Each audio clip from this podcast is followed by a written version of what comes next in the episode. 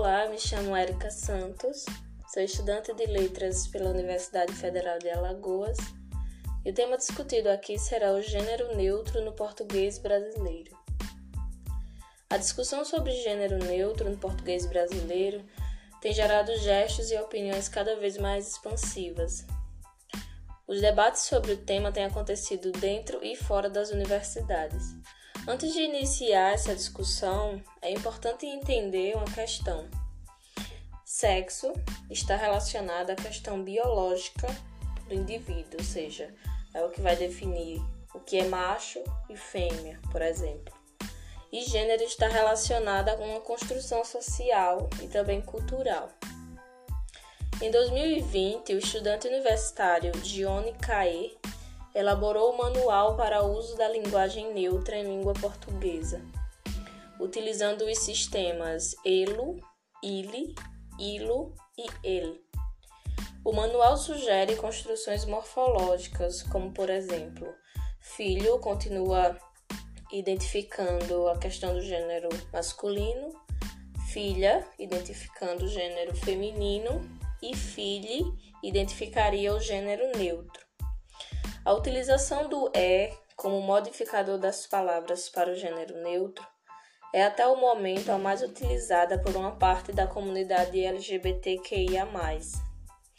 Pois, segundo o pesquisador Jonathan Ribeiro, no artigo Linguagem e Gênero Neutro, uma perspectiva discursiva no português brasileiro, o gênero arroba, o símbolo arroba, desculpa, não poderia ser lido por programas de computador uma vez que não há uma representação fonológica para esse símbolo. Dessa forma, as pessoas cegas, por exemplo, não seriam assistidas pela linguagem neutra. Já o X, que também é um símbolo que foi cogitado e possivelmente ainda é utilizado em algumas palavras, trariam problemas, ao passo que em palavras como amante seria lida amantes ou amantes se aproximando também fonologicamente de uma forma que ainda privilegia o binarismo. Esses pontos não negam os problemas encontrados pelo uso do é, que assim como o x em palavras comuns de dois gêneros, privilegia a memória binária da linguagem, como em amante, que se aproxima do som do x e também é igual ao som do é, estudante e cônjuge da mesma forma.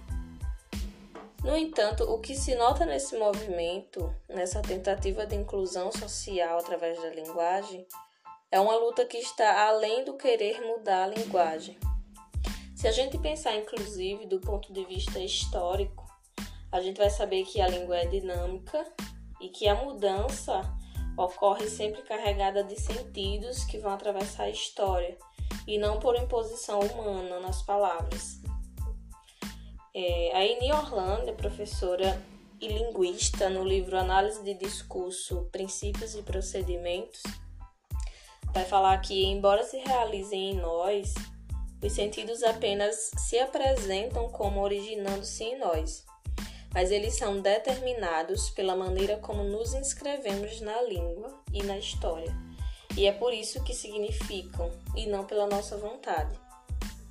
Mas o que chama a atenção dentro desse movimento, como havia falado antes, é que se pensarmos na língua como objeto que carrega uma memória discursiva, atravessada pela história e também pela ideologia, a luta pelo gênero neutro está além das mudanças das palavras.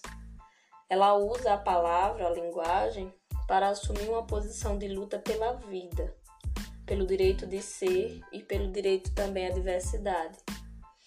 A linguagem tem se provado através da história um lugar de mudança, seja na literatura, no cinema, nas escolas, na música, etc. A linguagem neutra, desse modo, ao passo que provoca a linguagem, gera também uma discussão e, consequentemente, nos faz pensar sobre a comunidade LGBT nos faz querer saber porque o Brasil é o país que mais mata travestis no mundo, mas também é o país onde mais se procura pornografia transexual. A comunidade LGBTQI, ao almejar uma mudança no português brasileiro, está exigindo atenção a essas mortes, está exigindo também o fim da LGBTfobia e está exigindo o mínimo, que é o direito de viver.